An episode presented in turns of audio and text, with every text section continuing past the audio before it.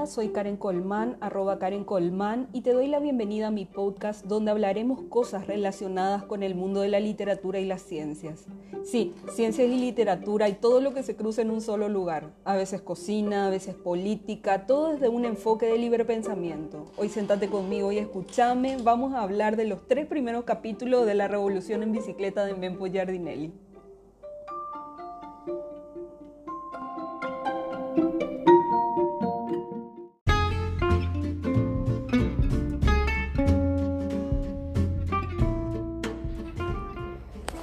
Bueno, este review lo doy porque el 27 de este mes, o sea, la semana que viene, habrá un coloquio de este libro con el autor Mempo Giardinelli. Les invito a todos, si quieren unirse al grupo de lectura de la revista ahí, va a estar súper bueno. A mí me, me está emocionando mucho el hecho de poder hablar de tú a tú con un autor tan grande, un peso pesado de la literatura. Así que les invito, les invito si quieren estar o no. Eh, mientras tanto también les doy un review del capítulo porque voy hasta el capítulo 3 que les comenté que estoy leyendo, que es La Revolución en Bicicleta.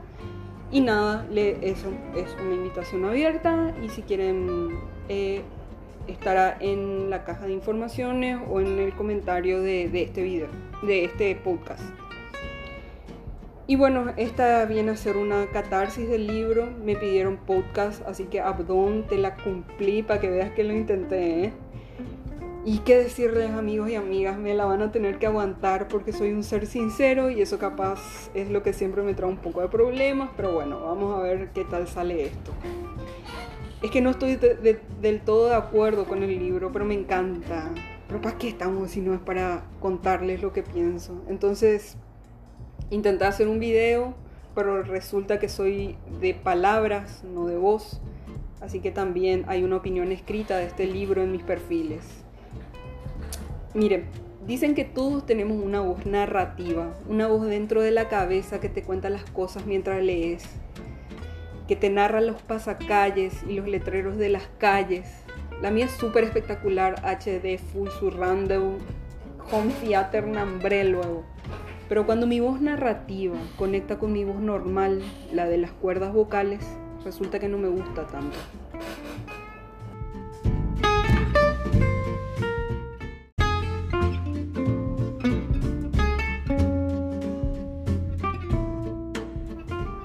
Bueno, la primera escena dije que era una bellura de bella y se van a cagar de risa porque me parece belleza del mundo al empezar a leer un poco más, no tanto, aprendes más de lo que no te dice el autor, de lo que te dice el autor. Y Mempo, ya me siento en confianza, vamos a decirle Mempi, te está diciendo muchísimo con las acciones. Resulta que el personaje, Bartolo, despierta una mañana en el Chaco, es ladrillero. Mientras se va a lavar la cara, ve a Bolito, supongo que este es su ayudante, que está cortándose las uñas de los pies con las manos. Para sus adentros, Bartolo piensa que Bolito es un boludo. Antes, cuando Bartolo tenía dentadura, se las cortaba con sus propios dientes. Después sale su señora Élida y toman mate. Y te da una remembranza al coronel no tiene quien le escriba de, de, de García Márquez. Porque Bartolo también está esperando algo, que vengan para la revolución, y todo esto se denota en la primera cena donde Elisa, la esposa de Bartolo, mientras están tomando mates, le regaña porque todo el lugar está muy dejado, incluso los ladrillos se le queman, nadie recoge las naranjas, no sé, incluso le, le dice que la tranquerita está sin arreglar y todo eso. Bartolo medio que se escapa del regaño y, y se va con el menor de sus hijos, que todas las mañanas le pregunta si vendrán hoy. Bartolo responde con esta bellura de frase. Le dice, con suerte. Y el hijo ya no le responde más, así que Bartolo vuelve a decir, a decir, ¿me escuchaste? Y el nene responde, sí, con suerte.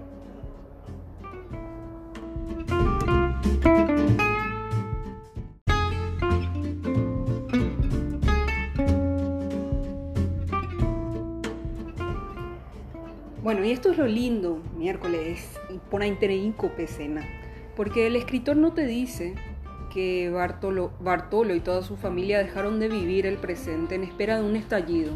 Te lo muestra y queda en vos entender. Luego de este capítulo en tercera persona, viene uno en primera persona donde el mismo Bartolo te cuenta cómo era Concepción en posguerra y luego se intercala con uno en tercera, en el exilio y así va hilando la novela, tercera persona, primera persona, tercera persona, primera persona.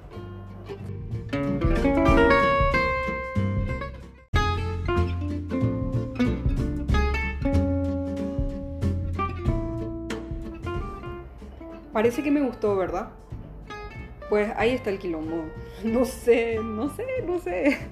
Acá es donde me van a decir que no aprecio el arte. ¿Cómo no voy a apreciar esta icónica novela de la guerra del 47? ¿Cómo no voy a apreciar la narración de, de Mempo Giardinelli?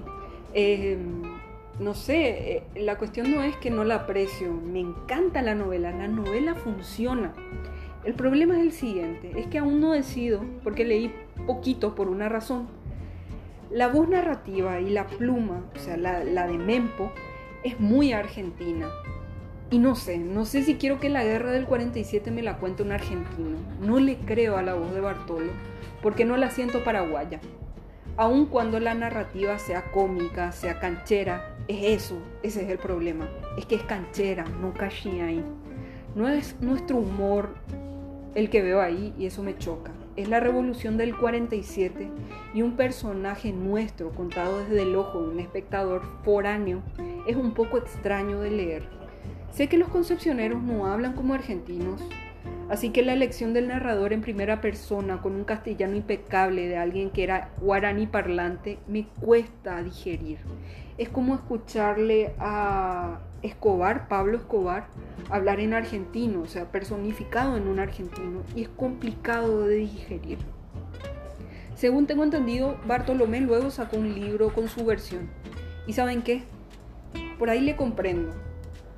Porque es difícil eh, leer la interpretación de uno en el ojo foráneo y no lo que es uno comprendido por un paraguayo que ha vivido lo mismo que uno o al menos la interpretación de uno, cómo se ve uno.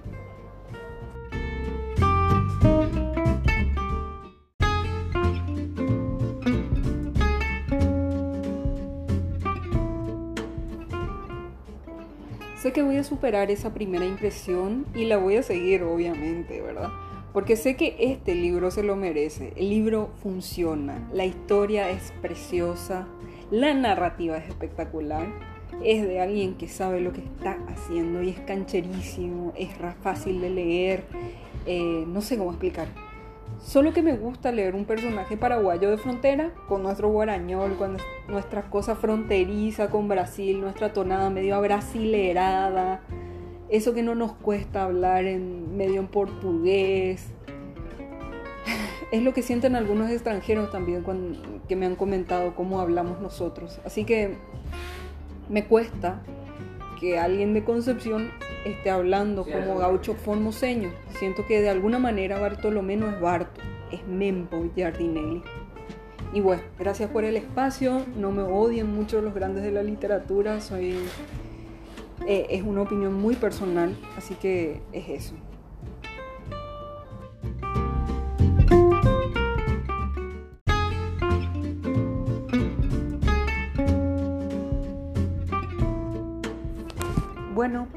Eso es todo, esa es mi opinión. Les invito al coloquio del 27 de febrero a las 5 de la tarde en la web eh, de la revista I, eh, en, la, en la fanpage de la revista I en Facebook. Y, nada, les denme sus comentarios, díganme si les gustó, sus opiniones al respecto de esta icónica novela de la Revolución del 47.